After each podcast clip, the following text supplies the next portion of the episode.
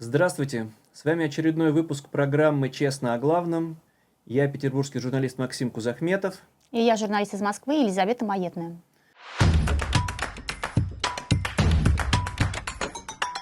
Ну, главная новость минувшей недели – это, безусловно, оставление российскими войсками Херсона. Единственный областной центр, который во время вторжения в Украину оказался в руках российских войск, неожиданно оставлен этими самыми войсками. Да, причем э, давай напомним, что взяли его практически без крови изначально. Херсон просто достался э, в качестве подарка практически да, российской армии. Не пришлось. не пришлось. Э, да, и сейчас очень странная история с его оставлением.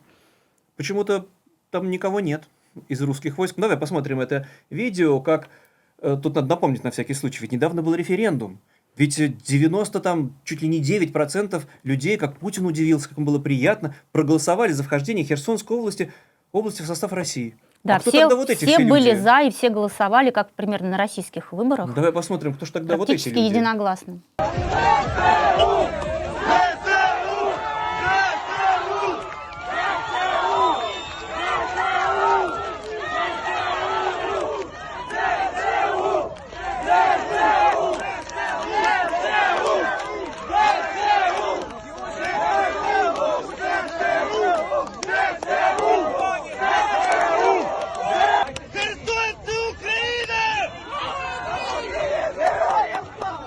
Оказывается, сотни, тысячи людей ликуют, выходят с украинскими флагами. Непонятная какая-то история. Как же так получилось? Там же им повесили плакаты. Мы здесь навсегда. Херсон навсегда в составе России.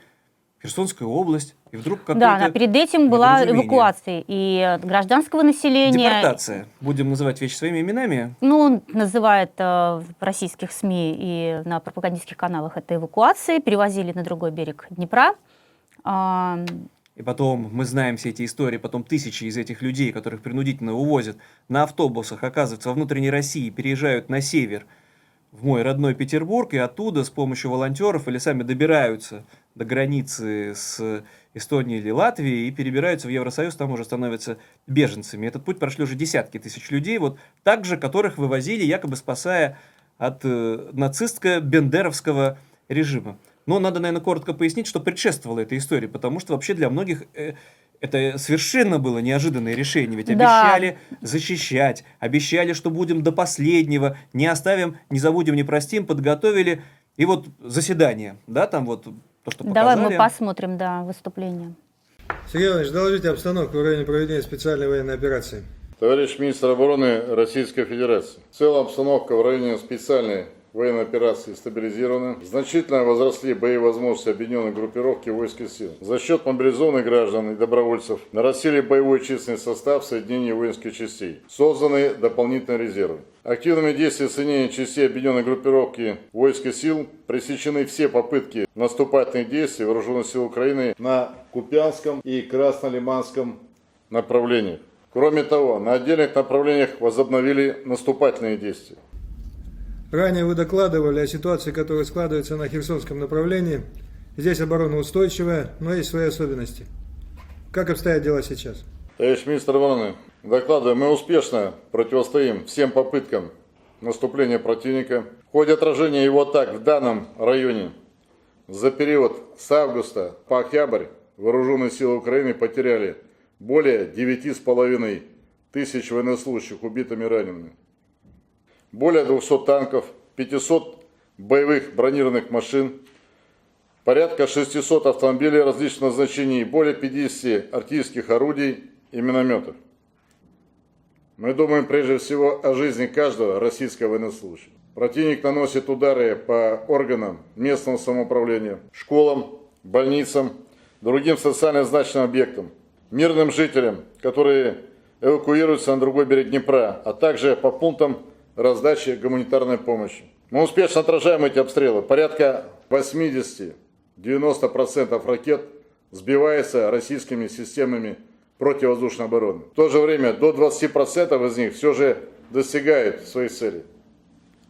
Инженерные подразделения группировки войск практически ежедневно восстанавливают Днепровские переправы и принимают меры по поддержанию их в работоспособном состоянии. Жизни людей из-за обстрелов постоянно подвергаются опасности. Противник ведет неизбирательную стрельбу по городу, возможно применение запрещенных методов ведения боевых действий. Администрация области принято решение эвакуировать население с правобережной части Днепра, Крым и другие регионы по этой причине. В настоящее время все желающие, это более 115 тысяч человек, покинули данный район. Мы сделали со своей стороны все возможное, чтобы обеспечить их безопасность в ходе эвакуации. К опасным последствиям можно провести реализация имеющихся у противников планов по созданию зоны затопления ниже Каховской гидроэлектростанции. Подтверждением этого является постоянные ракетные удары по плотине Каховской ГЭС, а также по водосточным затворам данной плотины. Так, 26 сентября был нанесен удар и поврежден один из водосточных затворов. Интенсивный сброс воды через плотину Киевской ГЭС и гидроэлектростанции ниже по течению, осуществляемый с 10 октября, также является причиной беспокойства по разрыву данной реки в районе русла и затоплению прибрежных районов. В случае, если киевский режим пойдет на дальнейшее увеличение выпуска воды из водохранилищ. Или более мощную ракетную атаку Каховской плотины, образуется поток воды, который создаст обширные зоны затопления, приведет к значительным жертвам среди мирного населения. Возникнет дополнительная угроза для гражданского населения и полной изоляции нашей группировки войск на правом берегу Днепра. В этих условиях наиболее целесообразным вариантом, товарищ министр обороны, всесторонне оценив сложившуюся ситуацию, предлагается занять оборону по левому берегу реки Днепр. Понимаю, что это очень непростое решение. В то же время мы сохраним самое главное – жизни наших военнослужащих. Сергей Владимирович, согласен с вашими выводами и предложениями. Для нас жизнь и здоровье российских военнослужащих всегда является приоритетом. Мы должны принимать во внимание и угрозу для гражданского населения. И примите все меры, чтобы обеспечить безопасную переброску личного состава, вооружения и техники за реку Днепр. Маневр войск будет осуществлен в ближайшие сроки. Соединения части займут подготовленные в инженерном отношении оборонительные рубежи и позиции на левом берегу реки Днепр. Как вот бодро начинает Суровикин там рассказывать, как все хорошо, и все только лучше становится, и какие у нас там прочные рубежи оборонительные. И вообще даже, обстановка стабилизирована. и, и даже успехи на некоторых участках фронта. Но оказывается, Суровикин не такой уж и живодер, как его часто там преподносили, особенно за все его печальное прошлое в Сирии, там, Да, за эти бомбардировки. кампанию, Он, да. оказывается, дорожит жизнями российских солдат. И Шойгу дрожит. И Шойгу дорожит, И Путин с этим согласен. И Путин не возражает. И когда Суровикин говорит, что будет лучше просто оставить Херсон, удивительно равнодушным голосом министр обороны говорит, а, хорошо, приступайте. Ну, как выяснилось, судя по всему, к тому времени уже многих они перевезли оттуда. Может быть, даже под видом тех же украинцев, которых там спасали или депортировали в гражданской одежде. Да, но после того, как все, всех перевезли, мосты, Антоновский мост и и еще несколько мостов были взорваны. Тут подзорвали уже очень ответственно то, что у украинцев не получалось с помощью дальнобойной артиллерии, хаймерсов, так называемых, ну не так называемых, а артиллерийских установок хаймерс. Тут-то уж так взорвали наши саперы, чтобы украинцам там мало не показалось. Да, но давай для истории как бы зафиксируем важный факт, э, что на российском телевидении о том, что Херсон сдан, Херсон не наш, а, не сказали, Как так? Как это не сказали? не сказали ни слова. А, Телевизионный обозреватель Арина Бородина э, честно отсмотрела все эти ужасные каналы и зафиксировала это все. Ну вот в тот самый день. да? 11 ноября, да. А, э, НТВ, программа «Сегодня», 19 часов. Рассказывали первые новости о том, что в Мариуполе открыли центр МЧС ДНР. Это поважнее. А, Вести, э, телеканал «Россия», 20 часов, то есть главный выпуск. 24 часа? А, в 20, 20 часов, да? часов. Был, был большой сюжет про военную ситуацию в ДНР, но почему-то не про Херсон. Программа «Время», Первый канал. Социально-политическая ситуация в Мариуполе. Четыре с лишним минуты, четыре с половиной. Ну и так далее. В общем, во всех главных программах российского телевидения для российских зрителей не сказали о том, что российские войска ушли из Херсона. То есть получается, что вот простой такой обычный российский телезритель, который вот э, получает сведения из этого ящика, да, зомбо-ящика с голубого экрана, то есть он вообще не узнает о том, что российские войска покинули правый берег Днепра, ну, в южном во всяком случае, течении, и, и теперь Херсон больше не наш. Да, да, да. Хотя в Конституции уже успели прописать Херсонскую область. Кстати, вот э, тоже вот эти пропагандисты, мы сейчас к ним еще вернемся обязательно, они же так все как-то, может, не в курсе, что это уже области России, они все говорят ДНР, ЛНР, ЛНР, ДНР, это же Донецкая область, Луганская область в составе Российской Федерации, может, прокуратура заинтересуется? Но кто-то, судя по всему, все-таки узнал о том, что Херсон оставлен из вот молодого поколения, к моему, конечно же, ужасу, потому что Ольга Сюткина, да, активистка из Перми, умудрилась таки выйти вдруг, да, в одиночный пикет. Почему? Потому что это преступление и предательство оставления Херсона. Да, людей, голосовавших за вступление в Россию, Там же люди проголосовали за вступление в Россию. Да. Это же заговор все. это случилось в Перми. Она вышла с плакатом «Сдали Херсон, сдадут и Москву». Это жуткая крамола, ты понимаешь. И перерезала себе руку. Порезала Что- руку, чтобы порезала, скорищи, да. да, еще. Что она говорила? Это кровь русских людей, кровь людей с Херсона, которых вы предали. Это кровь наших бойцов, пролитая ни за что. Вот а на самом деле это кровь наших бойцов, пролитая ни за что. Это просто лозунг этой войны. Вообще это правда. На самом деле это правда, Это, конечно. мне тоже кажется не Путин, очень... Шойгу и Сыровикин – это кровь на вашей совести. Мы вам не простим, сказала она.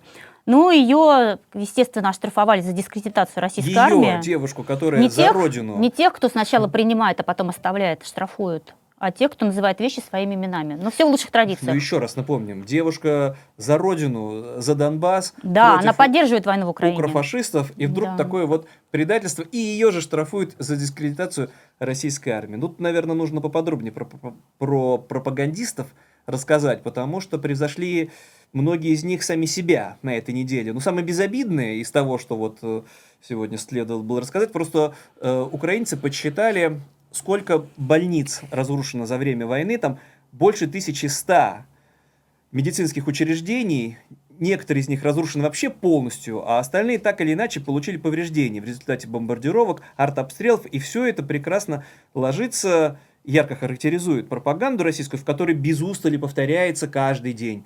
Россия ни в коем случае не обстреливает объекты гражданской инфраструктуры. Все удары наносятся, конечно же, только по военным объектам. А если вдруг попали в жилой дом, значит там сидел отряд, э, ну они там только и говорят, нацистов, бендеровцев, украинских солдат, они, наемников еще говорят. Укрофашистов не забывай. Ну, укрофашистов, еще, да. Укрофашистов, да, да, да. Другого нет. Но здесь все равно, ну, я не понимаю, сколько придется скрывать э, факт оставления Херсона. И здесь вот мне нравится, всегда же есть такая методичка, важная такая для пропагандистов. Не всех же там соберешь в Кремле, не всех же проинструктируешь, а надо как-то им пояснить. И здесь мне нравятся вот э, аргументы какие. Что это же Украина не дорожит жизнями своих людей, а российская армия и лично министр обороны Шойгу, ну и генерал Сур- Суровикин, ну и, конечно же, вождь Владимир Путин, ведь ему для него ничего важнее нет, чем жизни российских, русских, получается у него. В первую очередь, конечно же, солдат. Но Да, этот давай- аргумент давай очень, правда, сомнительный. Сформулируем, да, как вот это в методичках у них. Украина и НАТО бросят все силы на отвоевание Херсона у России. Им нужно много крови, литры крови, реки крови. Но Москва не хочет кровопролития, поэтому мы просто уходим. Какое благородство, да, вот Да. какая забота, какое миро- миролюбие. Да, слушай, Петра Первого вспоминается в этой связи. Расскажи, пожалуйста. Тут вот пропагандисты запутались, потому что надо приводить в пример Петра Первого, но там я понимаю, почему им Петр Первый вспомнился, потому что Полтава, Полтавская битва, поражение шведов, а потом в итоге победа России в Северной войне, но, наверное, они невнимательно читали, потому что это не Петр отступал на территорию Украины от шведских войск и не заманивал их туда, а наоборот, шведский король со своей армией отправился на Украину, потому что ему Гетман Мазепа обещал помочь там э, боеприпасами, снаряжением, потом надо было там бы подготовиться перезимовать и уже двинуться во внутреннюю Россию, но не получилось. То есть немножко не та, не, при- не та причинно-следственная связь. Но у них всегда в запасе же есть Кутузов. Ну, Кутузова-то вот всегда же можно привести в пример, потому что даже если вдруг там, сберегая жизни российских солдат, путинская армия во главе с Суровикиным по приказу министра обороны Шойга оставит в Москву, так, так и Кутузов поступал. И все равно потом победили. Наследием, наследию дедов верны. Как бы, Дедов, да? да, Дедов, там да. верны. Но это еще не все с пропагандистами. Потому что у нас же теперь э, жутковатый, конечно, этот персонаж Евгений Пригожин, и с каждой недели становится все страшнее, и мы к этой теме еще э, вернемся. Он же тоже активно подключился в пропаганду, он не только вербует убийц и уголовников. Да, на прошлой неделе он открыл э, в Петербурге В моем родном Петербурге. центр ЧВК «Вагнер-центр». а, Два больших здания современных. Ну, здесь на самом деле очень смешно, потому что на этой неделе ему пришлось подать в суд, а, потому что здание не хотят вводить в экс- в эксплуатацию. Но вот пока не хотят власти вводить в эксплуатацию, ему приходится судиться с Пригожиной из-за этого. Уже там идут э, лекции, читают лекции школьникам о важности специальной военной операции. Вот. А по сути-то, конечно, детей зомбируют. Ну, Ну, например, э, Надо показать, это, конечно, тоже... Давай сначала я расскажу, что там, что им рассказывают, а потом мы посмотрим эту чудесную девочку, как она на это реагирует, да? От незнания истории рождается вот это вот «нет войне». Мы все за то, чтобы война прекратилась, поэтому 24 февраля началась военная операция, рассказывают дети. Как дети не сходят с ума, вот это все Детям прослушав? рассказывает взрослая женщина. Да, да, да. Мне кажется, у взрослых просто едет крыша от этих фраз. Давай Ну, посмотрим К моему девочку. ужасу на некоторых детей это действует. Да, давайте посмотрим. Недруг в предчувствии мается, Мол, Русь поднимается, объединяется Русь. Э, На Донбасс нужно бросить бомбу ядерную. Донбасс нужно окружить колючей проволокой. Эти слова звучали из э, политиков, которые ездили в Москву, договаривались о высоких неких ценностях. И вот это уничтожение детей, будущего, будущей нашей страны, будущей нации, оно пронизывает мозг всего Евросоюза, их руководства, э, Соединенных Штатов и огромного количества еще их прислужников. Э, Потому что от незнаний истории рождается вот этот вот «нет войне, мы все только за то, чтобы война прекратилась». Поэтому 24 февраля началась военная операция. Соотечественники, я просто счастлив, что теперь смогу приезжать к себе на родину, в Россию,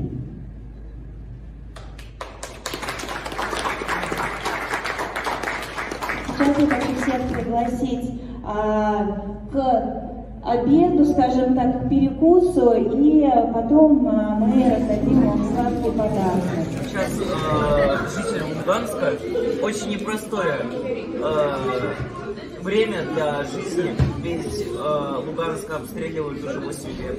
Единственное, что мы можем, это поддержать как-то морально, но никак не получится. отбирают детей все, что было у них. Сожалению, мне очень жаль, что такие люди существуют. И я хочу, чтобы их не было. Чтобы люди справлялись с фашизмом. И я считаю, что мы сможем сделать все, чтобы такое случилось, что никогда больше таких людей не существовало. действует. Как это не ужасно, и потом еще, я не знаю, насколько все это затянется, уже сколько людей выросли, родились и выросли при Путине, повзрослели, стали несовершеннолетними, другой жизни не знали, и все это, к моему ужасу, действительно действует. Ну ладно, там, детей зомбировать, но тут подключились и другие пропагандисты.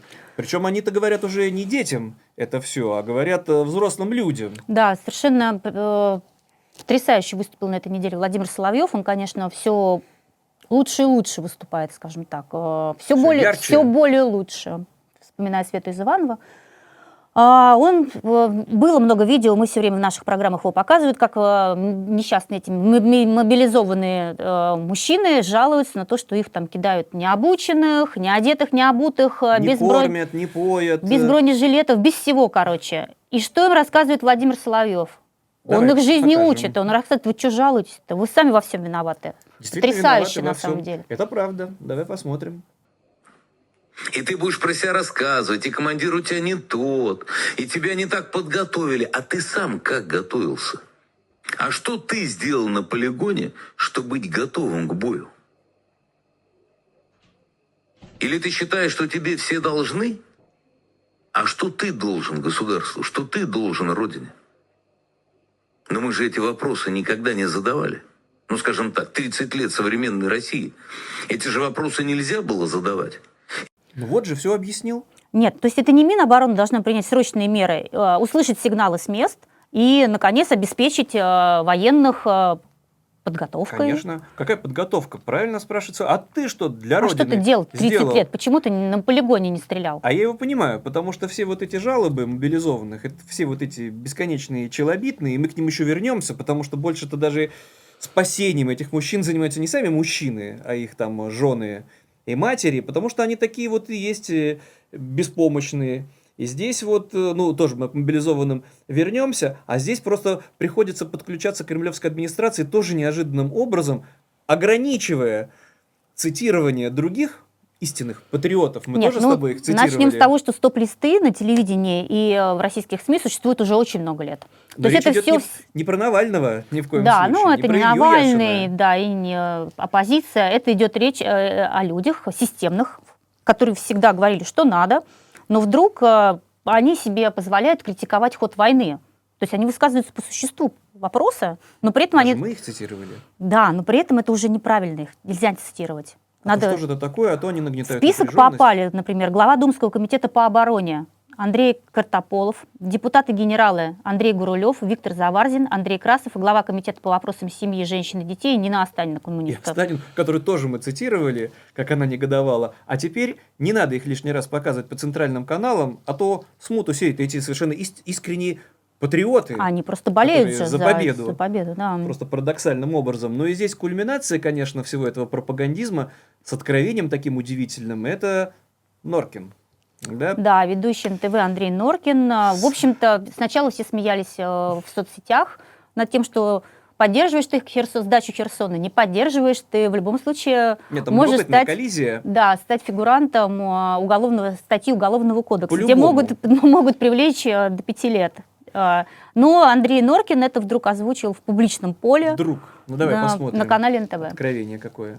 Вот, стало известно о решении Министерства обороны нашего, а о том, что мы выводим войска с правого берега Днепра, то есть мы оставляем Херсон и занимаем оборону на левом берегу.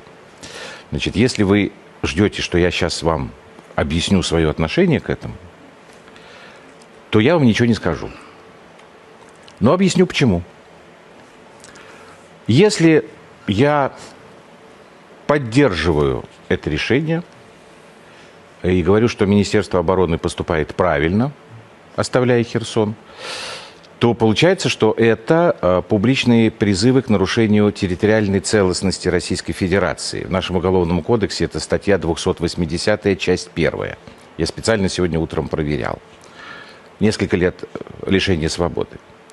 Если я не поддерживаю это решение, я считаю, что Министерство обороны поступило неправильно, оставляя Херсон, это публичные действия, направленные на дискредитацию вооруженных сил. Та же самая 280 статья, только часть третья. Срок лишения свободы приблизительно такой же. Я в тюрьму не хочу.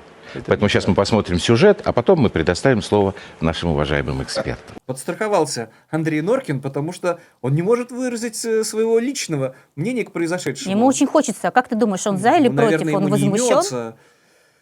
Мы же не узнаем теперь об Да, этом. к он не сожалению, мы об этом не узнаем, То, и что, что бы он не тоже. сказал, в любом случае это уголовное дело. Ну и тут уже вдохновилась еще одна известная пропагандистка по фамилии Скобеева. Тоже вдруг какие откровения начались. И вдруг выясняется, что говорит крамольные вещи. Россия не готова была вот э, к такой войне, оказывается. Говорит, это Какой-то- тоже все это показывают. Какой-то другой войне, наверное, была готова. Какой войне? Конечно, хотели вот так вот с легкостью, как в Крым когда-то вошли. Да, их там нет и, и, и вообще зеленый человечек. Ну, давай посмотрим, что это вдруг на Скобеева нашло. Никто не готовился к такой войне, никто не рассчитывал на такую Я так- большую войну, мировую, никто не исходил из того, что все 50 стран, извиняюсь за жаргон, впишутся за Украину. И армия у нас небольшая, не рассчитанная на такие грандиозные войны. Ну надо же. Я думаю, у нее сердце болит. Ой, очень у них всех сердце болит и переживают, и просветление, и откровения вдруг какие-то на них нахлынули. Ну, и поэтому все остальное уже там совершенно безобидные вещи, потому что у кого война там и кровь, а у других пропагандистов совершенно другие переживания. Да Надо потому же- что надо с детства правильные смотреть фильмы, читать книги и тем более играть в правильные видеоигры. На это обратила внимание депутат Госдумы Яна Лантратова, которая запретила распространять в России видеоигры, которые, по ее мнению, пропагандируют гомосексуальность, порнографию, жестокость и насилие. Я посмотрел список этих игр, я в какие-то даже играл, некоторые там давишние, многолетние, ничего не заподозрил, но, наверное, и, и- на меня как-то подействовал, потому что там, ну что ее тревожит? Игры-то там, например, есть такие беспощадные, безжалостные шутеры, ну, когда ты за одного из героев выступаешь, там со всеми другими сражаешься, но оказывается, там есть какие-то сомнительные персонажи, нечеткие, то ли мужчина, то ли женщина, а это все. Это тоже вот такое зомбирование детей получается. Ну Да, и ну- тут вот довершил эту историю, вдохновившись уже там еще группа... Да, но были сигналы с мест, подожди. Это же не просто так, это, это депутаты реагируют на Ну, сигналы. это они так всегда говорят. Ну да, Мне ну- избиратели пожаловались. Вот смотри, жители города Лиски Воронежской области попросили Путина отменить в школах толерантность Отменить толерантность. и закрыть местный аниме-магазин. Давай посмотрим, как они там все это объясняют. к нашему верховному главнокомандующему. А так как мы за него все молимся, к другому главнокомандующему. И просим вас, уважаемый Владимир Владимирович, отмените в наших школах толерантность. Отмените в наших школах пропаганду ЛГБТ. Это самый настоящий ЛГБТ-фашизм.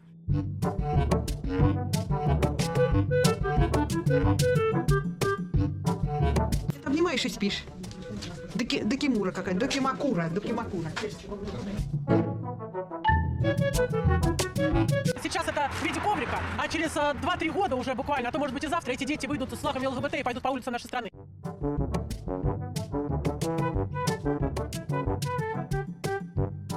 Как женщины-то переживают. Не то, чтобы проливается кровь, гибнут люди, а то, что там, видите ли, такая аниме-подушка, обними меня, а это все, это покушение на все наши ценности, скрепы, на всю нашу нравственность. Я бы, правда, обратил внимание, что говорят, говор-то какой, ну, ну не обидно, да, если мы скажем, что, конечно же, вот это все фрикативное Г, такое вроде бы украинское, а русские патриоты все туда же. И все не дает им покоя вот э, аниме-магазин. Преступно обращаются к Путину напрямую. Потому что если закрыть этот аниме-магазин, тут-то все наладится, и нравственность победит, и на фронте, соответственно, все изменится. Да, и ты не забывай, что всегда даже и риторика изменится, потому что то были укрофашисты, а то могут стать нашими украинскими партнерами тоже в любой момент. Не ну забывай. и вот тут надо вернуться уже опять Да, давай вернемся. Э, Да, господин Пригожин а, продолжает ам, расчеловечение, и то, что они делают, и то, что они публикуют, это уже просто даже не средневековье, это какая-то Ну что-то неандертальское тогда уже, потому Вообще что я древнее. за средние века,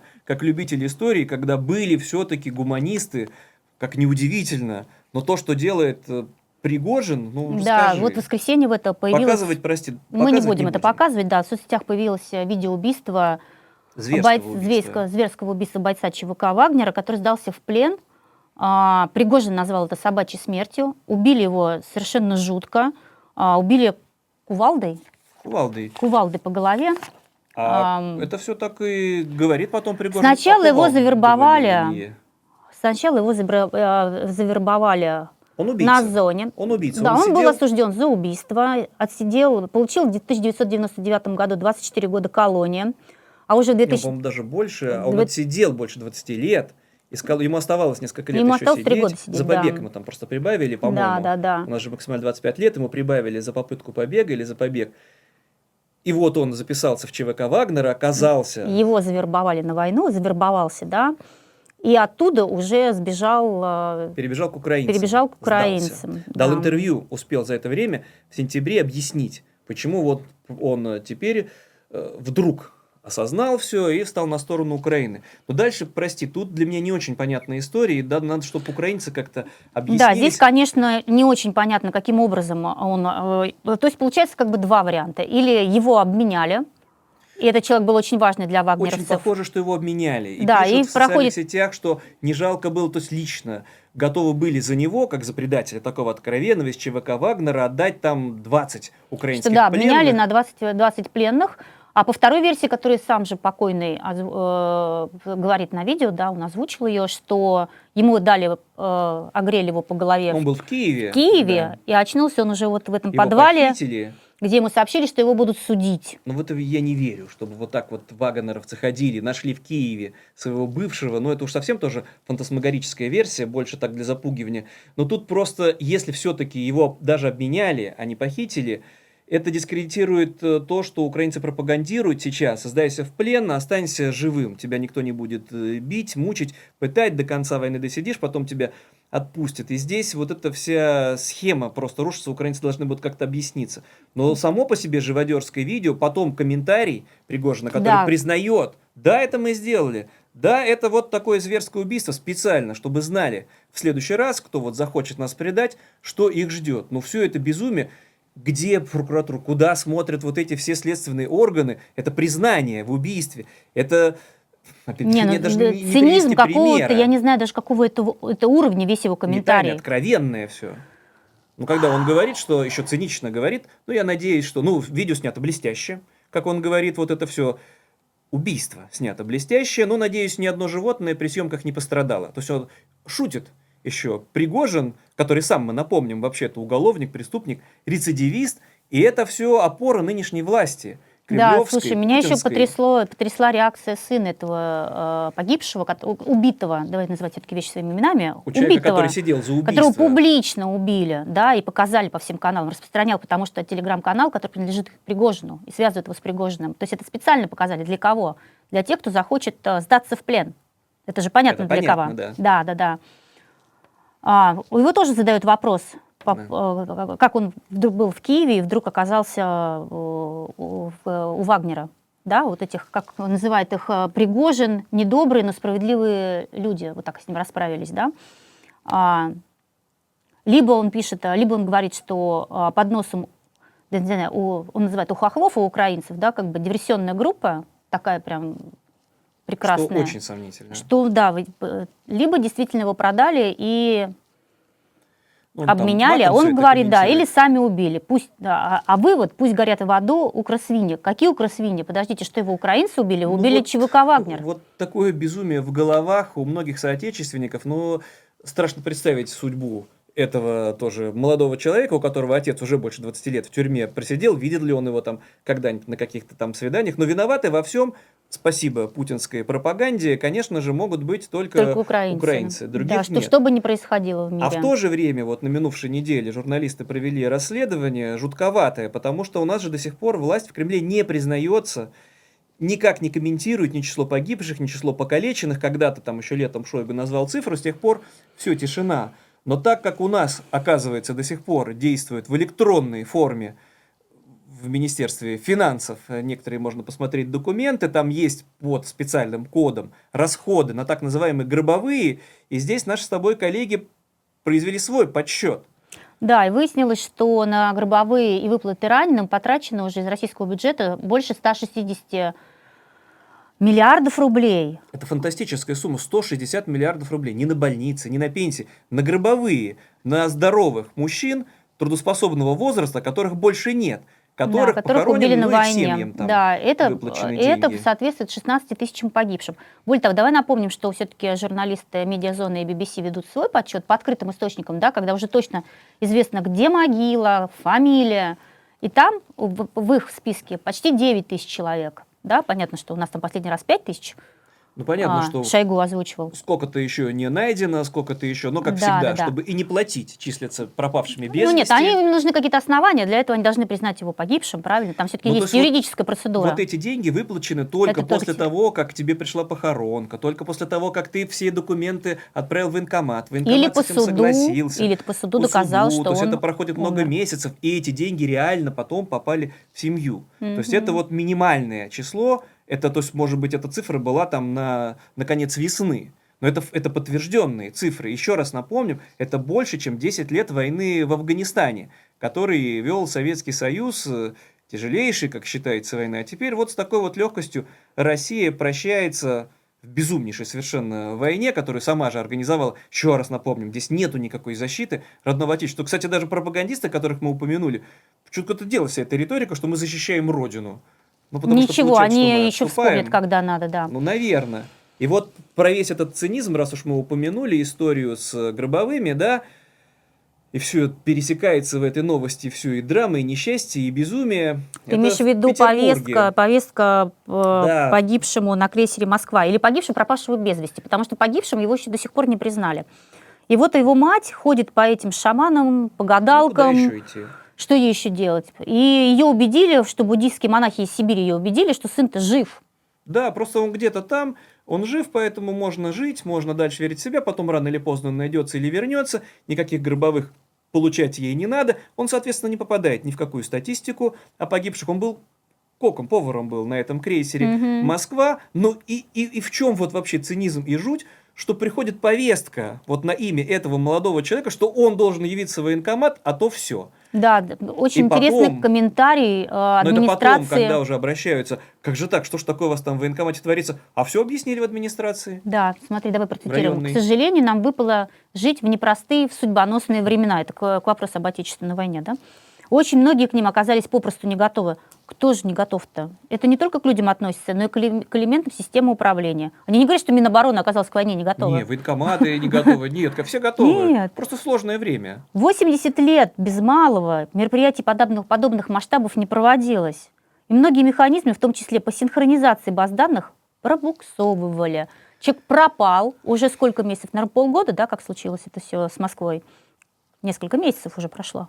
Ну, давно уже, да. да. эм, ну, ничего, Флагман ничего, ничего не синхронизировалось, все пробуксовывает Ну, по-прежнему. теперь, мне кажется, после такого объяснения многие матери, у которых сыновья не отвечают, пропали, где они, неизвестно, похоронка не пришла. Но теперь-то им объяснили, что просто пробуксовывают некоторые механизмы, теперь все успокоится. Какое хорошее, убедительное объяснение российские чиновники научились давать. Тем более, что там есть другие приоритеты у органов власти. Это тоже мне нравится.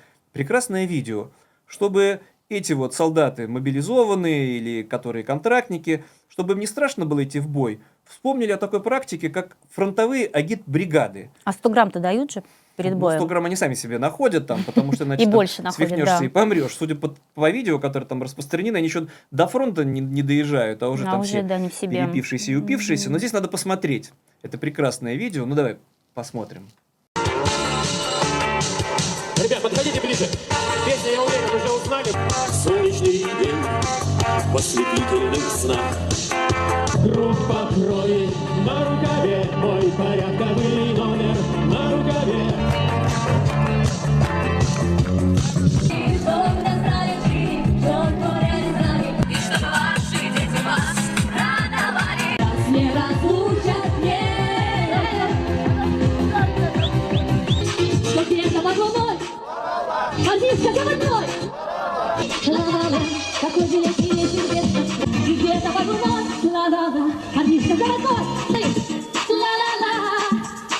Еще разок Вот так вот вдохновляют на подвиги. Во-первых, видно, что грязь.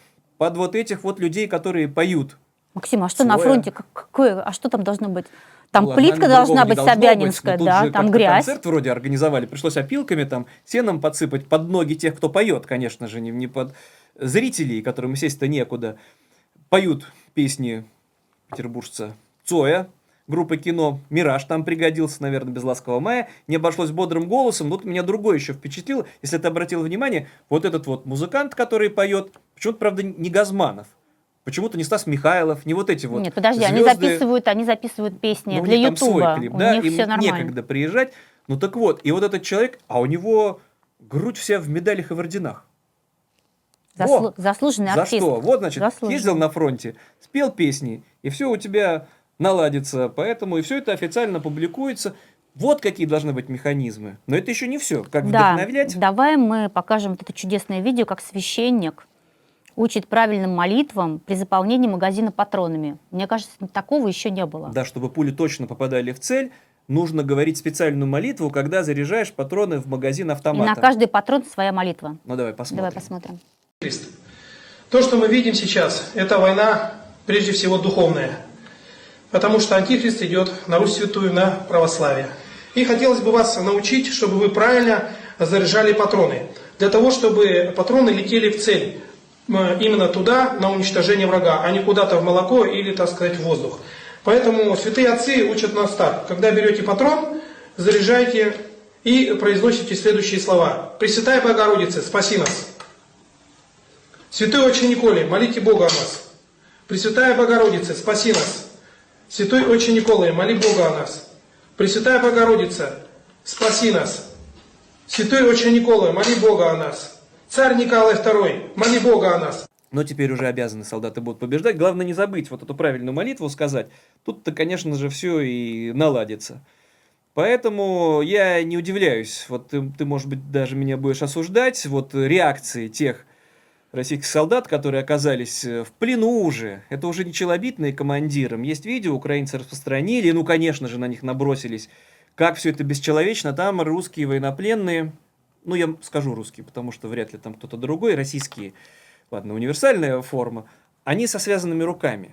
Но это вот просто они свеженькие, они только схвачены. На них налепили, Ты и сейчас, как а, они... ты сейчас оправдываешь. На самом деле э, их не должны были в, таким, в таком виде показывать. И лица их не должны не показывать. будут их пытать и мучить. Украинцы не будут им мстить. Все эти люди должны быть счастливы, они останутся живы, будут сидеть в плену до конца войны, или их там обменяют, если они согласятся. Но здесь как они загалдели и на перебой начинают рассказывать, как их предали, как все было ужасно, как по ним свои били, какие у них бездарные командиры. Где, кстати, среди них командиры, непонятно. Ну, посмотрим, да? Да. Ходите на эту войну, это не ваша война, и это вообще не война. Командование бросает. Мы военнослужащие девятого Командира полка, бросили, нас просто бросили на убой. по трое суток не ели, не пили, жили Как в окопах в мокрых. Никакой информации, телефоны все, все связь съемная с семьей вообще отсутствует. Ничего не- нельзя сказать. Свои Парни же делают Свои же обстреляли. ничего. Свои же по своим стреляют. А обстреливают. здесь Сидели трое нака- суток, блядь, по нам шмаляли. Свои. Здесь Связи накормили. никакой. Пока Связи ехали, накормила, Арбула отдела. Мы это говорим как есть. Без вранья, не именно глазами, а которым мы увидели говорим, здесь, а не которые нам ссут Сами там и граждан. себя. Который даже месяца нету, что уже мобилизовал. Уже вот куда-то отправили, непонятно куда. На передовую. Да, На передовую, хотя пацаны, не сказали, да, полторы были. тысячи, как вам говорят, то, что приедете и будете в Белгороде. Все. Место учебы. Насчет денег пока нет. Кидают сразу на передок. Как фарш, И просто мясо. как мясо. А люди здесь Вы будете относятся пушечным мясом. совсем по-другому. Все кормят, моют, одевают, без всяких инцидентов. И относятся в два раза лучше, чем наша команда. Командование в первую очередь покидает корабль. Да. Убежали самые первые. Начался обстрел, они убежали самые первые. Ни связи, ничего. Бросили Связи не сказали. Кинули в. Ну, может, у кого-то проснется сочувствие. Но как они оказались на фронте? Как они туда поехали? Я не, не, да, не зачем они туда поехали? Между тем, эм, тоже важно, как бы, да, в том плане, что вроде бы как Россия ведет войну на территории Украины, но война-то уже давно постучалась в Россию, да, вот мужчин забирают, э, женщины хоронят их потом. А вот в, в подъездах домов на юге Москвы развесили уже листы с правилами поведения в бомбоубежищах. То есть в Москве приготовиться, видимо, это То такой есть так вот... вот э, издалека на всякий случай, а уже да. надо готовиться, как себя вести в бомбоубежище. Вот, для, для тех, кто не в Москве, но я думаю, это универсальные правила. В общем-то, наверное, скоро везде их уже повесят. Значит, нельзя, например, громко говорить, ходить, употреблять алкоголь, курить и приводить с собой домашних животных. Я вот про курить еще понимаю, чтобы там не задохнуться, а как не ходить? Если, например, а как вот не разговаривать в бомбоубежище? Это все мы просто упоминали когда-то, уж прости тоже с иронией, что люди беспокоятся в российских городах, пытаются узнать а- адреса вот этих бомбоубежищ, а это секрет там оказывается. Или выясняется, что какие-то бомбоубежища уже давным-давно приспособлены под сауны. Но ничего, тут позаботились уже. Там адресов, кстати, нету. Бомбоубежищ есть просто правила поведения в них. Ну, наверное, там... Наверное, ближе к делу и скажут, куда бежать. Имеется в виду. Ну и кому всегда можно пожаловаться? У нас такой человек э, вообще-то один. Только к нему надо всем будет апеллировать, и мы к нему еще вернемся. Нет, давай уже сейчас к нему вернемся. Давай, Мне хорошо, кажется, уже пора, его, да. Это, Владимира конечно же- Владимировича, ясно, солнышко наше, потому что там, конечно же, мне понравилось. Он встречался с губернатором, Тверской области. да, Игорем Рудений. Фамилия опять украинская. Но здесь надо, мы покажем это видео, там я всех, э, всем советую следить за руками. Потому что это все как наперсточник такой профессиональный. Ты думаешь, Путин это вот как раз лет. зомбирует? Ну, он там не может, не- не- он все время должен двигать руками, ногами, всем этим шевелить. Но движения, которые он там показывает, Мне кажется, раньше он Рудению, был менее эмоциональный. Я не помню, чтобы вот так вот активно руками делал. Ну, нам просто любопытно, что, что прозвучало-то, пока он шевелил Нет, я хочу сказать, что власть слышит людей. Все вот эти стоны мобилизованных все-таки услышали, потому что Путин пообещал, значит, э, вопросами обеспечения и поддержки мобилизованных все-таки заняться. А для власть этого, слышит. а для этого он хочет встретиться с народом. Это с каким? Которые мобилизованные или которые из плена пришли, которых что? Я тебя, наверное, расстрою, ну, вряд ли ты этим, ты этому удивишься. Мы знаем этот народ. Мы его уже много раз видели, когда он встречался то с рыбаками, А, то, то с металлургами, то же? с крестьян. Да, это все одни и те же люди, ну, наверное, в звании не ниже майора, которые на встрече с Владимиром Владимировичем всегда согласно кивают головами, ни против чего никогда не возражают, на все согласны, и нам, наверное, скоро покажут это пропагандистское видео, где все будут одобрять, все, что там Путин не решит, но неожиданно просто само по себе, как это прозвучало, прости Ну, еще раз. Путин сказал, что ему важно иметь обратную связь. Да, Давай и- И посмотрим. тут же, как Шельма показывает руками. Также э, по вопросу мобилизации, э, всего, частичной мобилизации, все задачи были выполнены совместно с Минобороны. Э, Мы приняли решение, Владимир Владимирович, о выплате дополнительно от области 150 тысяч рублей на период, э, когда наши мо- мобилизованные отправляются э, в- на территорию э, СВО. Э, Но по обращениям граждан, вы знаете, что у нас получилось, что мы хотели оплатить эти деньги, такое решение приняли, когда они убывают уже ну, с учебки. А вот э, на вопросы боевого слаживания учебки около месяца уходит, ну, там плюс-минус, может быть, чуть меньше. И поэтому вот этот период времени э, было предложено нашими жителями, ну, членами семей, чтобы мы раньше выплачивали. Такое решение мы приняли в четверг на прошедшей неделе.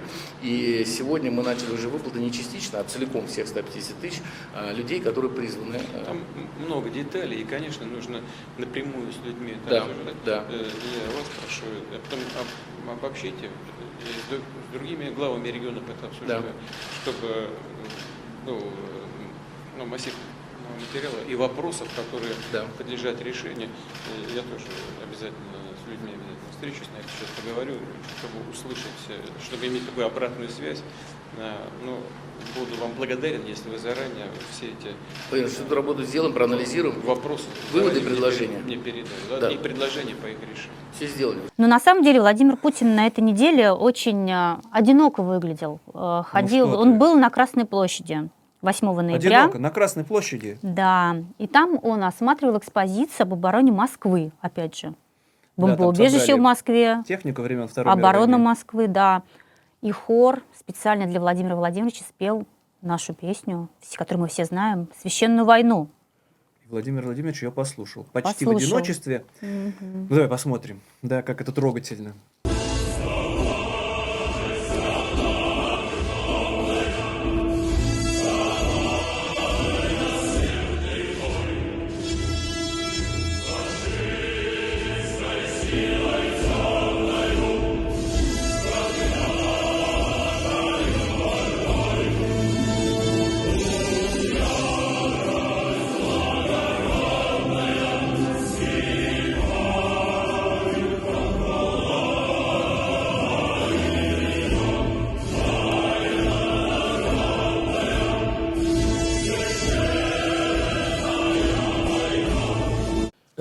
Знаешь, я тут проведу историческую параллель, когда зритель один, а на сцене полно людей. Это же все укладывается в систему вот российской традиции монаршей власти.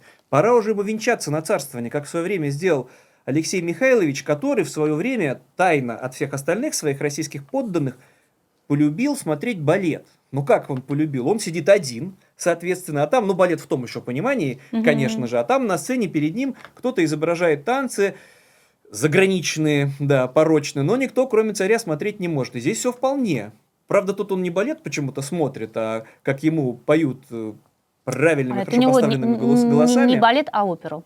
Ну, практически, да, разновидность такой оперы с кузова грузовика, поэтому, в общем-то, все как-то вполне себе укладывается, и скоро, вот, наверное, нам покажут встречу его с какими-нибудь мобилизованными, которые будут спрашивать, почему же нас на фронт не отправляют, об одном мечтаем. Ну, надо перейти, да, к тем мобилизованных, которые... Да, давай. Вот смотри, где-то в, одно- в одной из предыдущих программ мы, мы рассказывали о том, что мобилизованные из Чуваши устроили бунт. Опять же, вот эти все эти Показывали жалобы, даже, как они там негодовали. сроки выплат обещанных денег задерживаются, да, права нарушаются. И вот на то видео Следственный комитет России опубликовал свое видео. Можно посмотреть теперь, да, вот этих вот бунтовщиков. Да, посмотри, они совсем не бунтуют. Уже который день мы находимся на территории Ульяновской области. 2 ноября к нам приехали сотрудники правоохранительных органов, провели с нами встречу, которые разъяснили нам наши права, порядок и сроки выплаты денежного удовольствия. Отдельную благодарность хочу выразить Следственному комитету, которые э, подключились к решению наших э, социальных и других проблем. Вот, спасибо за оперативную работу.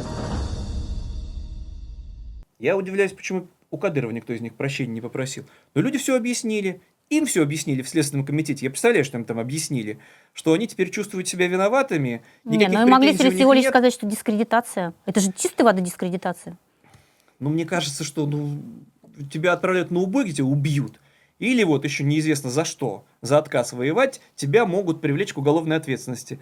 Но я думаю, там им угрожали как-то по-другому, потому что они, конечно же, конечно же, теперь во всем раскаялись. И дальше вот опять, прости, все вот это вот этот поток вот этих вот видео, когда больше мобилизованные там, конечно, пытаются как-то бунтовать, но в основном это же все женщины и жены, и потоком вот эти все вот э, тетеньки, я уж тоже, прости, конечно, я понимаю, вот муж может быть, вот, вот как надоел уже, уж не знаешь, куда его деть, этого мужа, а тут на фронт, да еще деньги, но как они сыновей отправляют, то тут вдруг проснулись, и они начинают вот эти свои, я процитирую даже уже Светлану Прокопьеву, журналистку, которая написала колонка на этой неделе, это все челобитный. Все. И женщины, которые эти челобитные записывают без конца потоком, они не против войны.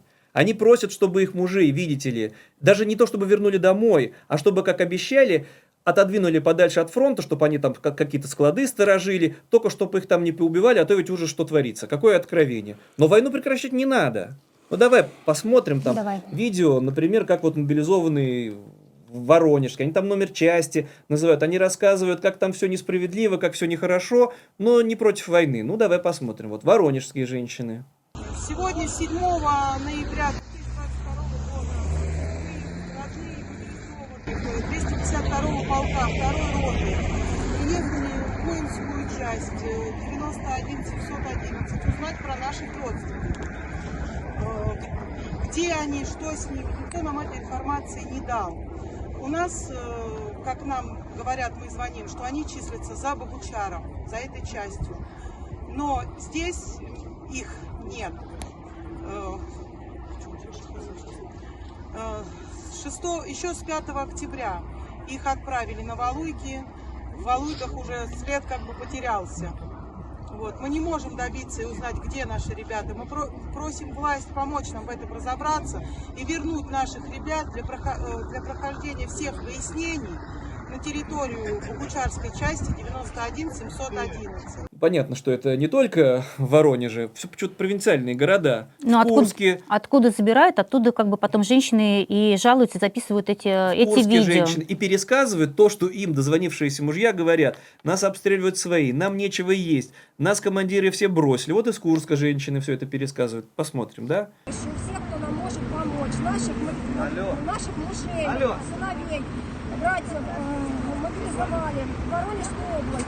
Там они были на учениях, даже не были, э, не были даже двух недель на учении. Их отправили потом куда-то в Луганскую область.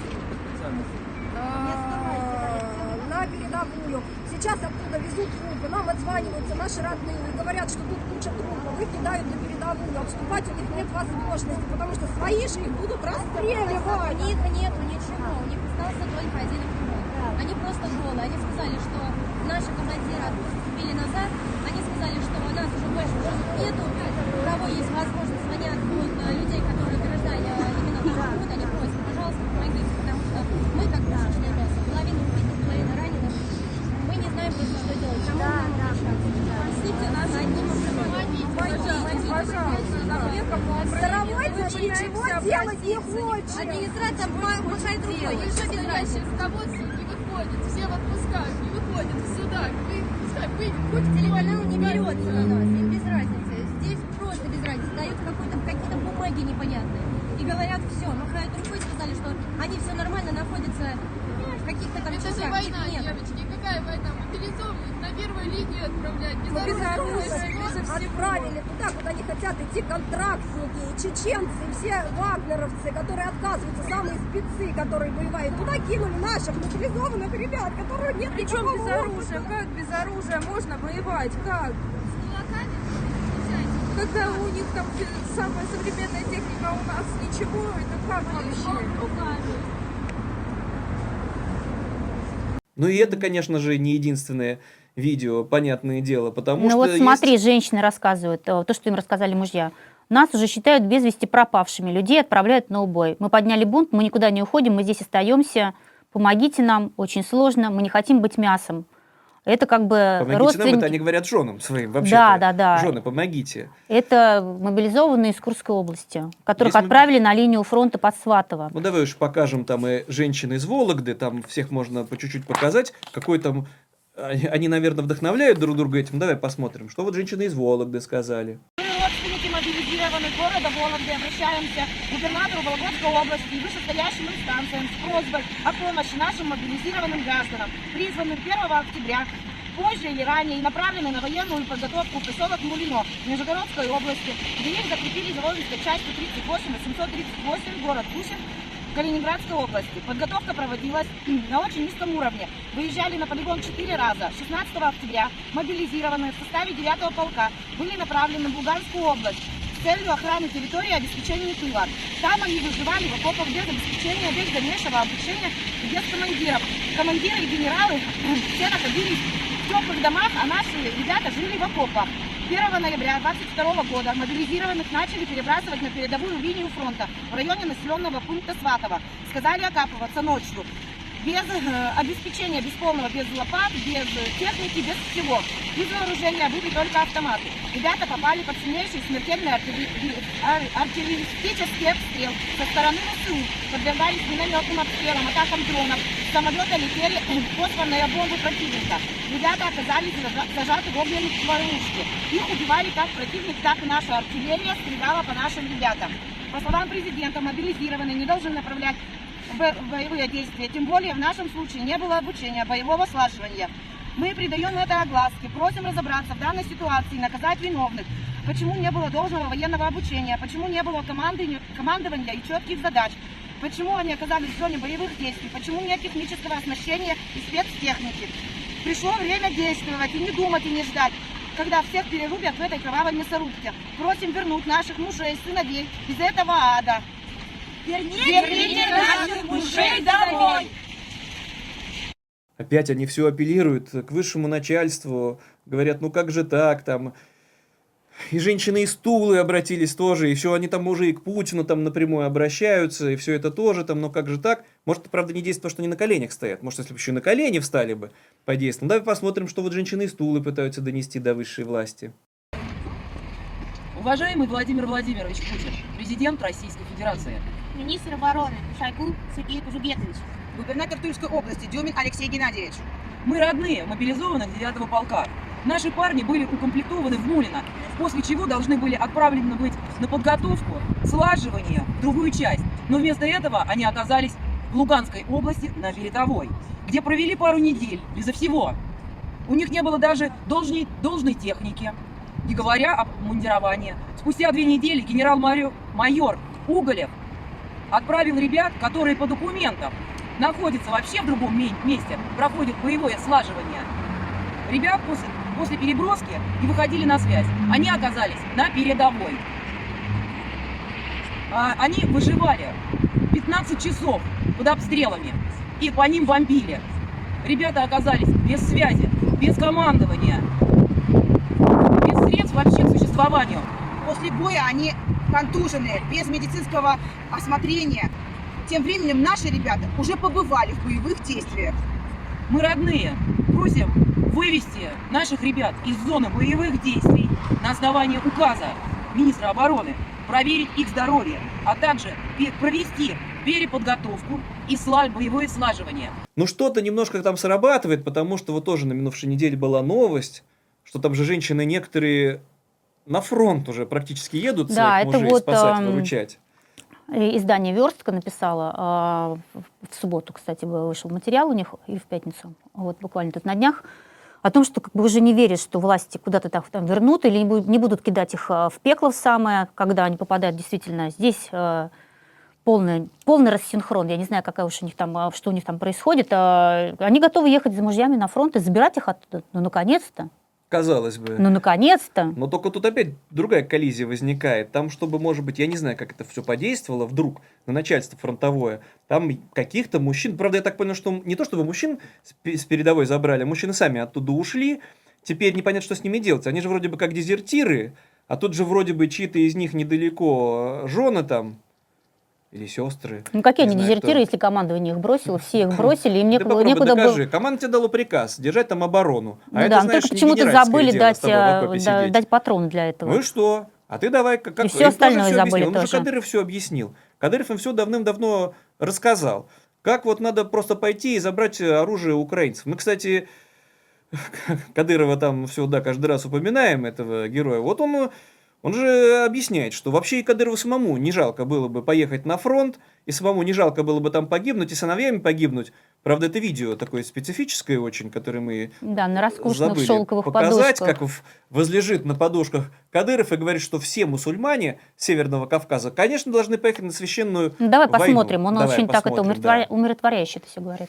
Я призываю всех мусульман, всех кавказцев, чеченцев, да, вы что сидите, да, давайте, да, собирайтесь, да, создавайте ба- батальоны, полки, да, я буду вас снабжать, одевать, да, вы должны воевать, отстаивать интересы, да, на- да, нашего, да, любимого пророка, Корана, да, государства, да, да, суверенитета, вы кто, если вы сегодня не, не- не ста- не станете да, на, на этом путь да, против этих шакалов, да, против этих шайтанов, против этих сатан- сатаниз- сатанизма, да, фашизма, да, он каждый да, должен да, отдавать своего сына да, за то, чтобы отстаивать интерес да, мусульман, христиан, отстаивать интерес традиций, обычаи, религии. Да. Эй, проснитесь, да.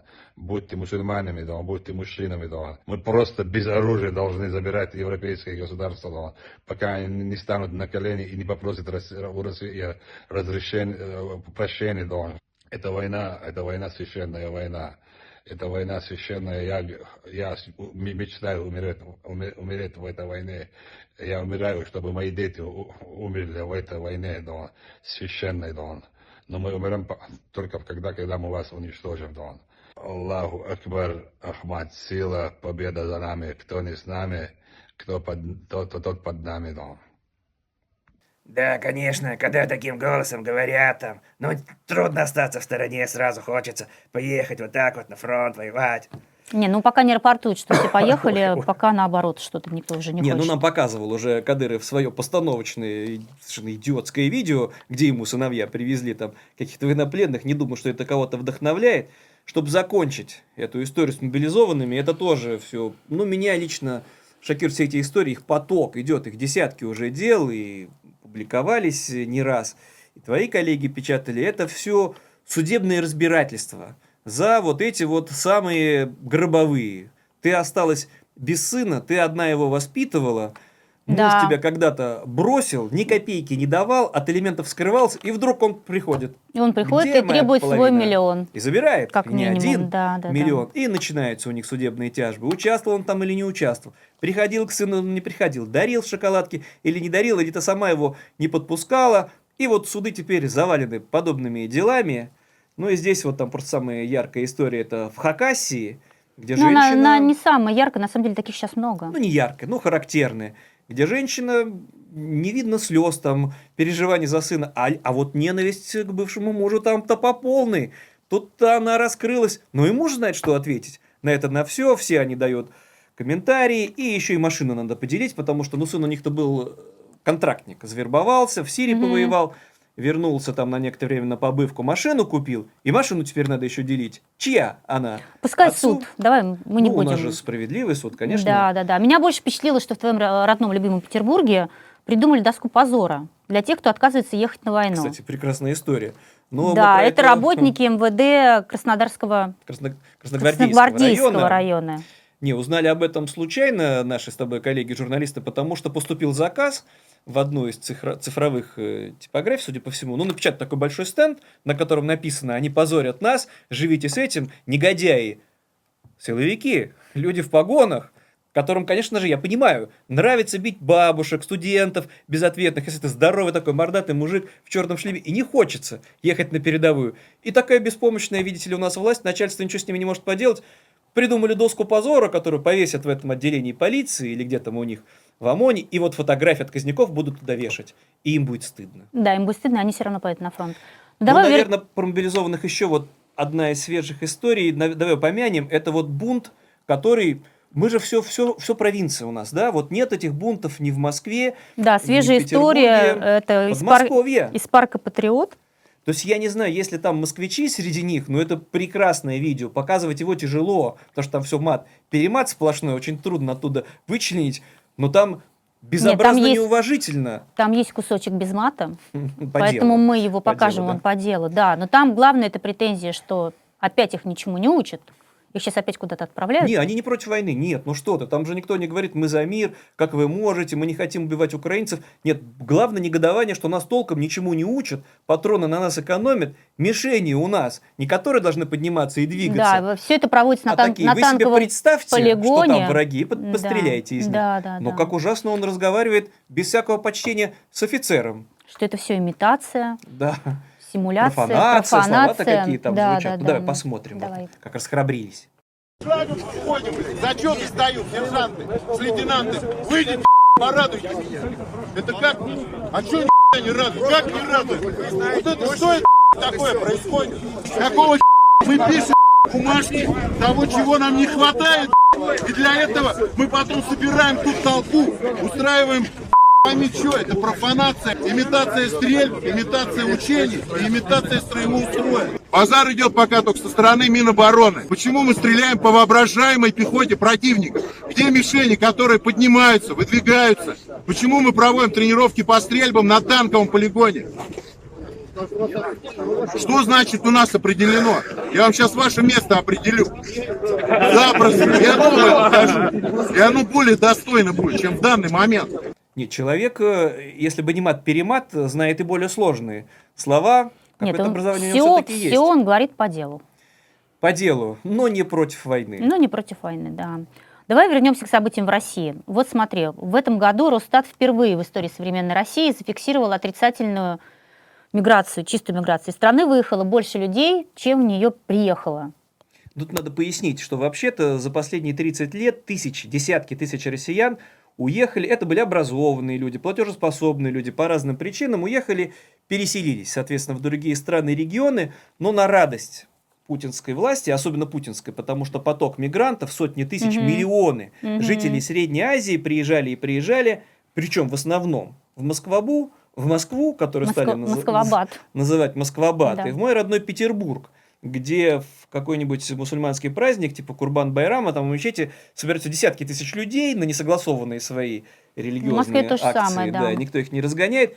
И даже эти люди перестали приезжать. И впервые, да, действительно, кризис такой фантастический, что ладно, сотни тысяч уезжают, и мигранты уезжают и не возвращаются. Здесь приходится фиксировать уже такое не по гражданам, потому что по гражданам там население уменьшалось, но по количеству присутствующих людей, ну, с помощью вот гастарбайтеров, все-таки как-то их число сохранялось или даже Мгм. увеличилось. И тут все вдруг идет э, прахом, и надо что-то делать. И тут, может быть, как-то власти озадачились э, в очередной раз вопросами рождаемся, ведь были же вот эти проекты там, поможем, там, деньги на второго ребенка, так Не, называемые. на первого ребенка. Нет, но здесь капитал. они как бы у меня такое ощущение, что они делают все, чтобы женщины не рожали. Ну, потому что э, вот опять возвращаются уроки начальной военной подготовки в школе. У меня, кстати, я их застала, эти уроки. Я тут тоже застал. И мы тоже на как. разбирали эти автоматы Калашникова. Строем учились ходить. И вот, короче, по плану 10% времени старшеклассников уйдут на этот предмет. Бедные, несчастные старшеклассники, у которых то,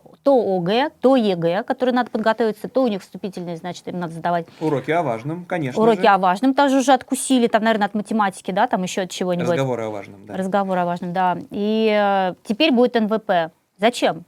Как это зачем? Потому что, чтобы они на фронт шли уже хоть чуть-чуть подготовлены, чтобы автомат хотя бы умел собирать, ну еще чтобы И не жаловались, не жаловались, что они плохо слажены и плохо обстреляны. Да. Но тут... э, То есть это игра в долгую. Ну, там мы уже в Думе сказали, что, безусловно, все это поддержат. Уже можно все. Законопроект сейчас в трех Но чтениях с- нет, с мгновенно сентября примут. это значит уже введут. Это Да, понятно. по- конечно, поскорее надо на убой все это поскорее э, устраивать, потому что военкоматы там соскучились по этой вот настоящей работе. Но там еще даже совершенно цинично, кстати, объясняют представители власти. А еще это программа занятости для тех, кто уже не может воевать по каким-то причинам. А, это подумали о мобилизантах, о контрактниках, о раненых, которые выжили, которым надо где-то работать. Они будут А как... это в школе ты вот э, на детей пошел, там на старшеклассников, прикрикнул, поорал, погонял их туда-сюда строем, и у тебя вот такая работа, Выдал одну, получил. одну лопату на 30, на 30 Пусть человек, привыкают. как на фронте. Кстати, да. Идите копайте. Штыками пусть поучатся там себе Да. окопы выкапывать полного профиля. Но здесь мне на этом, раз уж мы упомянули военкомов, мне понравилась новость из Свердловской области на минувшей неделе. Прекрасная. У нас же есть э, депутаты, недавно избравшиеся, ну понятно, что от Единой России, здесь все это в Новоуральске, такой городок. Пришла повестка одному местному депутату, и он сразу все понял, почему произошло. Да, он не сомневается. Его зовут, значит, Дмитрий Захаров из «Единой России». Он называет э, то, что вручение этой повестки местью. Потому ну, что... ведь есть. Да. Как такое могло произойти? Потому что конкурентом в сентябре на выборах у Захарова был местный военком, который в итоге не получил мандат. Ну вот такая пришла ответочка. Вот так вот он. Каждый на своем Военком, месте может отомстить. Да, вот так вот, пока идет война, а кто-то счеты сводит. Как еще себе освободить депутатское место, как не прислать повесточку, не проконтролировать, чтобы твой победитель на выборы, какие там у них выборы, они оба шли, конечно же, от Единой России, чтобы вот отправить его на фронт, на бойню, и тогда вот тебе и местечко освободится, и ты сейчас на волне патриотического подъема еще это место депутатское, конечно же, и займешь с удовольствием. Да, ну смотри, э, война войной, но как бы санкции, введенные из-за войны, введенные после Крыма, да, э, аннексии Крыма, э, продолжают действовать. А И действует вот совершенно удивительным результатом. удивительным, да, приводит в Воронеже перестал работать единственный в Черноземье крематорий. Кстати, всего лишь два года назад это сооружение получило архитектурную премию как лучшее общественное Да, там с сооружение. белым мрамором, красиво. Мгм. Можно фотографии посмотреть, полюбоваться на это сооружение. И теперь он не работает. Да, потому что выяснилось, пояснили значит, в управляющей компании крематория, что из-за санкций не удается купить комплектующие для ремонта чешской кремационной печи. И теперь вот И всё. российские специалисты пытаются починить эту, эту чешскую печь. Ничего у них И не, не получается. получается. да. То есть Страшно- меньше трех лет проработал Страшно крематорий. представить, какая-то кремационная печь, что русские умельцы не могут ее, видите ли, починить. Но Рус- есть другие энтузиасты, пока еще далекие от крематория. Это все в моем родном Петербурге. Поразительные тоже истории происходят. Там снег выпал ненадолго, но уже, правда, растаял. Но чиновники демонстрируют поразительный энтузиазм. Нет, они, они на самом деле, это как бы демонстрируют Минобороны, что такое настоящая слаженность. Вот. Учения провели по слаживанию согласованных действий. Чиновники, ну там надо посмотреть это видео, какие они все чистенькие, аккуратненькие в очочках, но тоже дух милитаризма коснулся и их. Ну, давай да, но заметь, что посмотрим. у них у всех есть лопаты. Да, да, там Это все тебе не хорошо. фронт. И техни- с техникой все в порядке. Ну Всё давай хорошо. посмотрим. Уважаемые друзья, сегодня состоялось э, показательное учение в целях подготовки района к э, уборочному периоду, в период э, зимы 2022 года 2023 года. А, Отрабатывается механизм синхронизации сброса снега с крыши, согласование с различными службами, комитетами для оптимального процесса уборки и вывоза снега.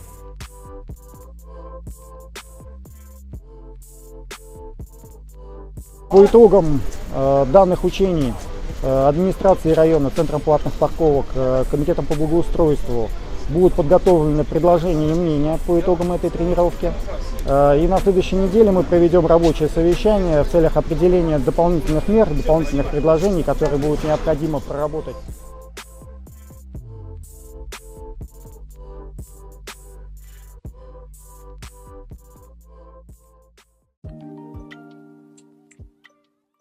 Как все вот хорошо выглядит. Люди с лопатами стоят как вот на боевом посту. Техника ездит туда-сюда. Кто-то делает вид, что он лопатой там вот этот снег убирает. Снега никакого нет. Мне кажется, жители Петербурга должны быть спокойны. Никакая сосуля ни на кого не, не упадет, никого не прибьет. Все будет хорошо. Результаты учений признаны успешными, и сказано, что слаживание, все и хоть, так и хочется сказать, боевых частей, да, достигнуто. Вот все. Теперь в Петербурге все мои земляки должны быть спокойны. Нет, я считаю, что надо в Минобороны это отправить и сказать, вот, учитесь, учитесь Ну, у подождем, коммунальщиков. пока выпадет снег, потому что снег у нас всегда, и в Москве особенно, и в Петербурге, он происходит вдруг, вот так вот выпадает, и все встает намертво, года в десятибальные пробки. Кстати, Да. были десятибальные пробки, когда Путин поехал на Красную площадь. Ну, это нормально. Далеко ли было от Кремля до Красной площади, но вся Москва встала в пробках, когда вождь это всегда поехал так. Москва полюбоваться всегда, техникой. всегда в пробках. Ну так вот, помимо вот этих всех отчетов, есть же неправильные граждане, которые не готовятся к уборке снега, которые не поддерживают э, военную операцию. Здесь вот э, тоже, ну, в прежней жизни, наверное, было бы шокирующее решение суда в Майкопе, а теперь какое-то такое будничное получается, да? Когда женщина немолодая, посмела, видите ли, причем получается из решения суда посмела заикнуться о том, что, ну, она где-то в комментариях, в Инстаграме, что-то вот не так отозвалась о военной операции, а в суде, кстати, не называют, что именно она там, что она ну, не так сказала. да, ре- резолютивную часть пока еще не обнародовали. Могут э, вымороть все, на самом деле, все Могут и звездочками. вымороть, сказать, Поэтому и секреты даже не были. узнать вообще, за что ее. Здесь как бы другое, что ее оштрафовали на 200 с лишним тысяч рублей, что больше, чем ее пенсия за год. То есть в 12 раз больше, чем ее пенсия. Там, конечно, сумма какая-то удивительная. 209 тысяч, я вот тебе записал, 811 рублей. А как вот суд считает? Вот как вот этот ущерб от, от ее комментариев вот вылез в такую вот ровненькую, совершенно удивительную, аккуратную сумму 209 тысяч 811 рублей. Что такого она написала? Непонятно. А у нее пенсия 17 тысяч 484 рубля и двое несовершеннолетних детей. И она одна. Там тоже не до конца понятно, кто они у нее, эти дети. А это все как. не важно. Дело в том, Ну, что ее просто, важно. ее просто лишили э, средств существования. детей. И ее детей заодно. Надолго, на год лишили. Пусть теперь штраф выплачивает, чтобы знала. Заметьте, в запрещенном в. России Инстаграме, то есть сами э, право- сотрудники правоохранительных органов сами же нарушили свой закон, потому что они туда зашли, они обнаружили это преступление. Зафиксировали они его? зафиксировали его, и судья точно так же, опять же, в запрещенном Инстаграме, видимо, побывал, документы изучил. да? Ну-ка, ну, если он честно делает свою работу, должен был убедиться в этом. Но да? расплачиваться за все это будет... Будут э, несовершеннолетние дети, которым нечего будет есть. А их, наверное, отнимут в детдом, а чем она будет их кормить? Ну, кстати, да, у такой жены, у женщины надо срочно отнимать детей.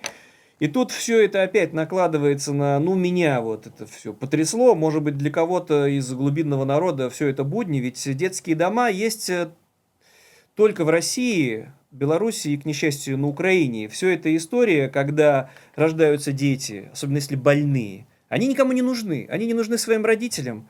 Они не нужны приемным родителям. Ну, больной. Ну, зачем тебе больной, если он там умственно отсталый? Ну, Ну, и- получается, что они не нужны и персоналу больниц, потому что то, что опубликовано этой неделе, вот издание «Блокнот», ну, это ужасно. Эти кто захочет, может найти там подробный материал. Те, кто нас смотрит, могут видеть эти фотографии сейчас на экране. Это вот, если ты помнишь, была жуткая пропагандистская история, как вот там э, рас- распяли мальчика проклятые там укрофашисты, потом выяснилось, что все полный фейк. А здесь в родном отечестве.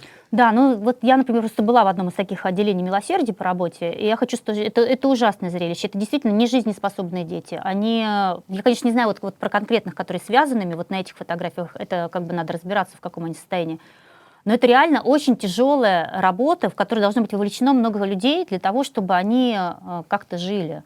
Да, там это дети с гидроцефалией, это дети, которые никогда не будут, э, не, не смогут встать, не смогут сказать слово. Это ужасно. Это то, что последствия как бы того, что как бы гуманная медицина спасает всех, дает жизнь. Ну что делает персонал? Да. А что Связывает. делают? Просто связывают для того, чтобы поменьше с ними возиться. Да, они могут целыми днями кричать, им просто берут и затыкают рот. Или чтобы себя не поранил, это же его хорошо будет. Ему руки связали там, или просто вот его за, руки, за ноги растянули, чтобы он себе там Да, и понимаешь, я не бы не помешал. стала так с осуждением немножко говоришь про их родителей, которые сдали. На самом деле у нас в стране не создано никаких условий для того, чтобы с такими детьми можно было жить, Но- а, за ними можно было ухаживать, и можно было о них как-то заботиться. Ну, Это только редкие люди могут себе Там позволить. еще в этой истории ужасно, что э, активисты написали же жалобу, конечно же, в местные соответствующие органы, и пришел отчет.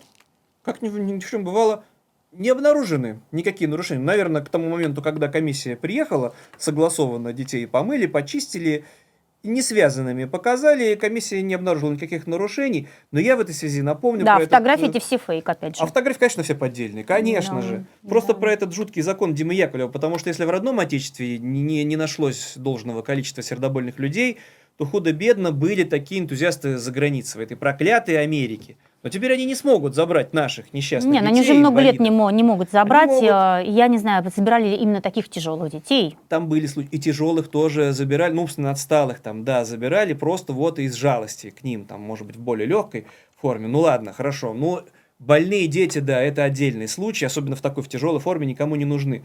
Но из видео, которое вот появилось на минувшей неделе, выясняется, что и здоровые это дети не очень-то нужны. Но тут-то мы покажем эту мать героическую из Ханты-Мансийска. Из, Да, э, давай посмотрим. Я понимаю тебя, что ноги вылазят надо только. Вылазь. Встань. Руки дай. Руки дай, говорю. Ну, сука, вставай. говорю.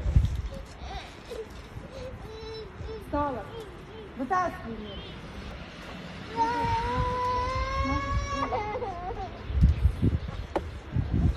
Ну, долго посмотри, Почему ты меня? Я тебе кто? Мама, тетя, бабушка, кто я тебе? Я кто тебе? Почему ты убегаешь к церкви? Ты какой руки крестишься, сука? Дома, чтобы крестилась и учила крещение. Все, она не за сколько можно ее учить. Вот поэтому надо ходить в церковь почаще. Из города с хорошим названием Радужный. Да, вот эта мать, которая из коляски выволакивает ребенка, э, зло. И как она ему говорит, мать-то набожная, как выясняется из разговора, потому что мат, матом-перематом, и тем не менее она успевает припоминать э, своей дочери, ты какой рукой крестишься? 7 на 8, там мат-перемат. Ну, там у нее как минимум двое детей, потому что один все это время держит дверь с недовольной матерью. И люди, которые снимали видео соседи, говорят, что это обычная картина.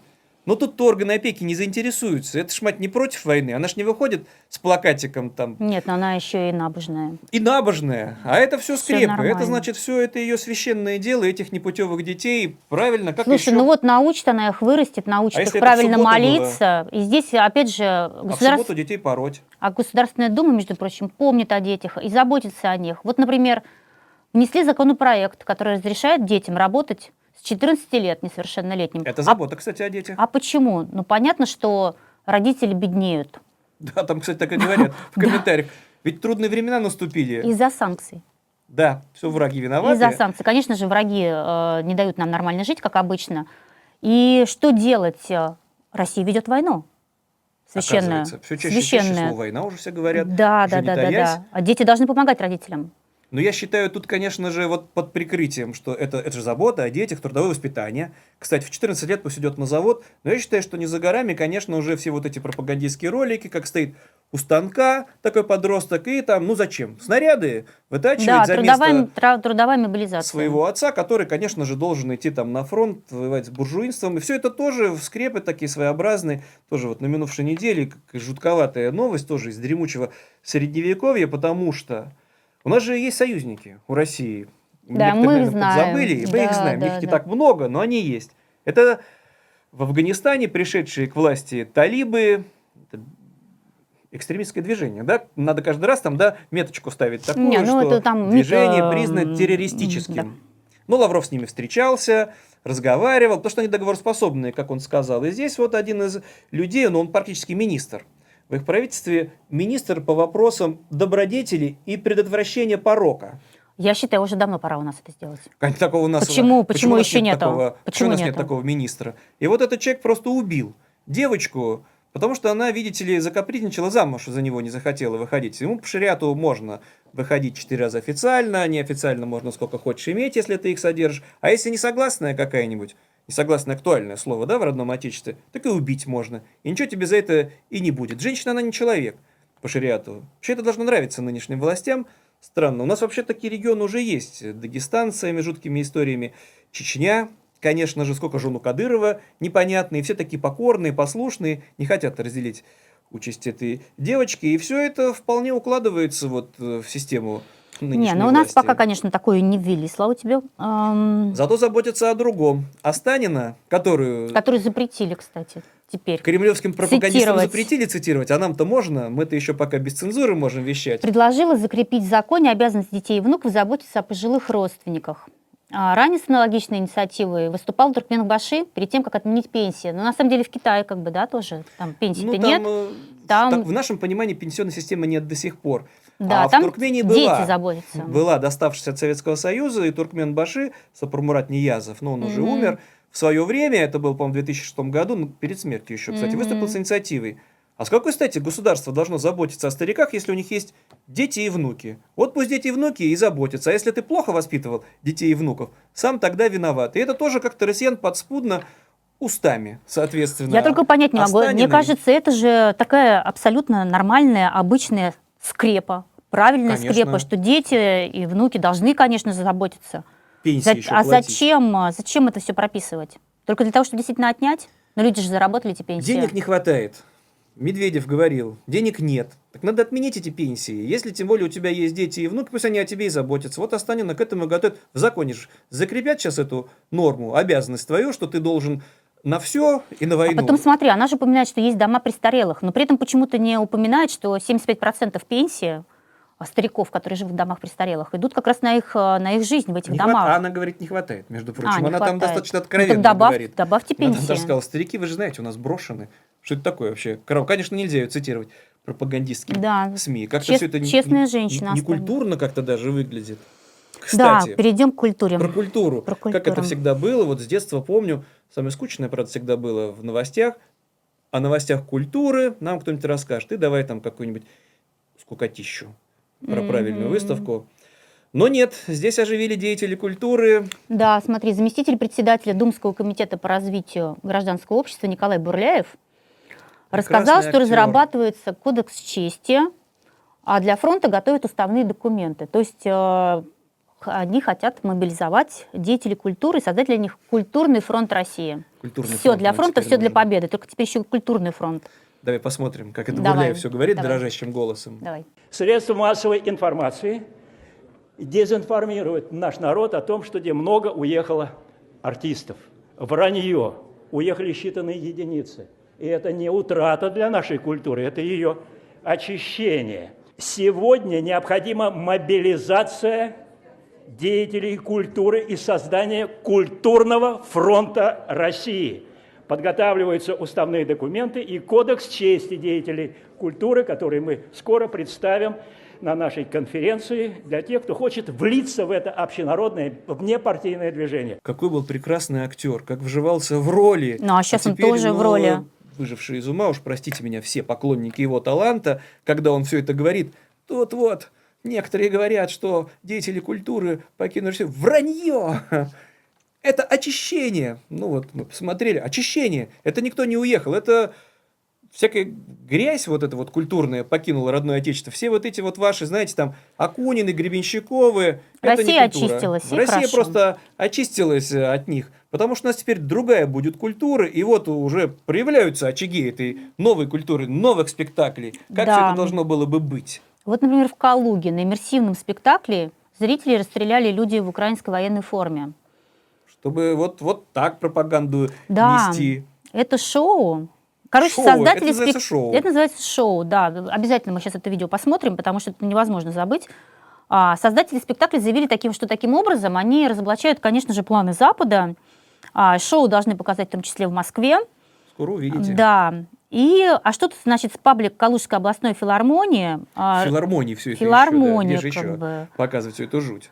а, рассказал, что это реконструкция работы спецназа, и спектакль включает видео настоящих боевых эпизодов. Вот. По сюжету, как мы знаем, украинцы отчитываются перед своими покровителями из Вашингтона. Ну, конечно, все. А, а зрители ни в чем не повинны. И, между прочим, финансирует вот это все президентский фонд культурных инициатив, Фонд который, культурных инициатив. который, значит, выделил на проект больше 10 миллионов рублей. Немного. Мне кажется, на, такой, на такое яркое шоу можно и не пожадничать. Давай посмотрим, как это Давай. выглядит. А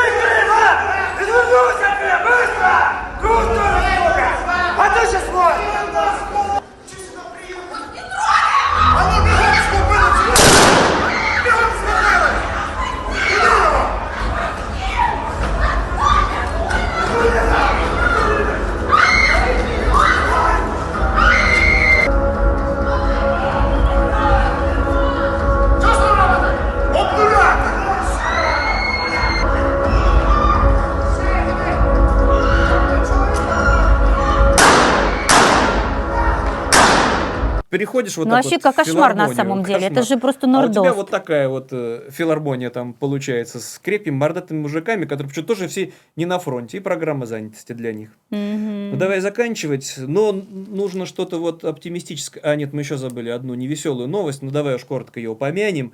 Это вот э, судьба блогера, которого вот мои дети-подростки Да, хорошо да, знали, да. блогеры-миллионники. Тиктокер Никоглай, а, у которого больше миллиона подписчиков в том же ТикТоке.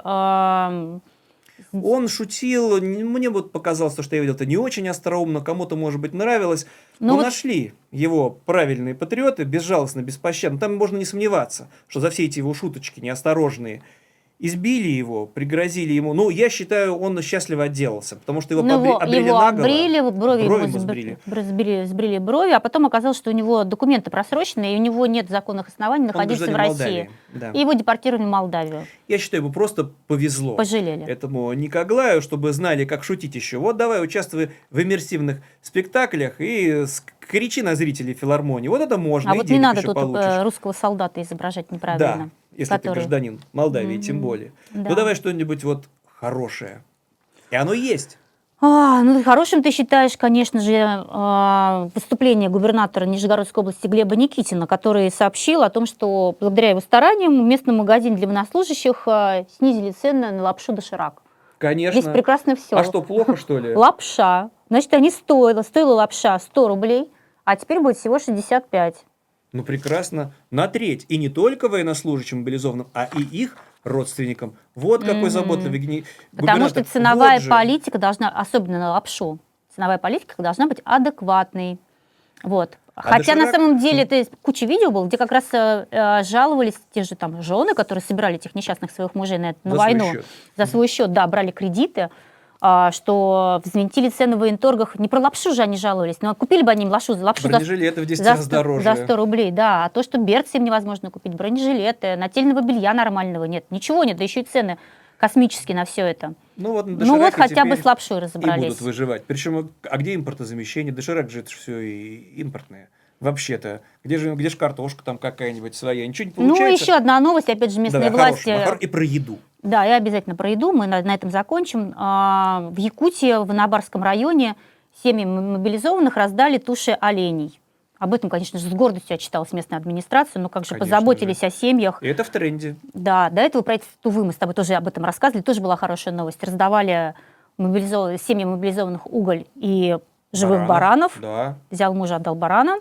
А на Сахалине давали по 5 килограмм свежемороженой рыбы. Тоже семьям, не всем, а семьям мобилизованных. Это забота властей. Да, раздавали дрова сначала в Приморском крае, а на этой неделе а, глава Карелии Артур Парфенчиков э, тоже велел, э, В Карелии поставил уже- задачу перед чиновниками обеспечить семьи мобилизованных дровами.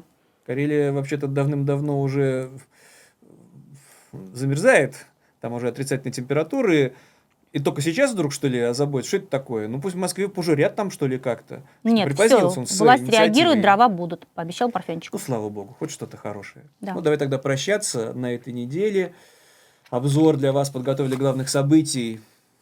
Журналистка из Москвы Елизавета Маятная. И Максим Кузахметов, э, журналист из Санкт-Петербурга. До свидания, до встречи на следующей неделе.